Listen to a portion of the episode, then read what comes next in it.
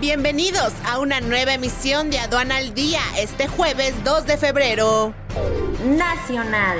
Exportaciones se mantendrán como motor del PIB de México, así lo informó la Secretaría de Hacienda y Crédito Público. Crearán Subsecretaría de Comercio Exterior en Tamaulipas. Con una inversión superior a los 20 millones de dólares se inauguró en Nuevo Laredo la primera planta corrugadora del noroeste de México. Internacional. Para no depender de China, comercio de Estados Unidos gira hacia México. El comercio exterior de Venezuela prevé un incremento del 20% para este año. Se registra una baja del 8.4% en las exportaciones pesqueras argentinas. Este es un servicio noticioso de la revista Estrategia Aduanera.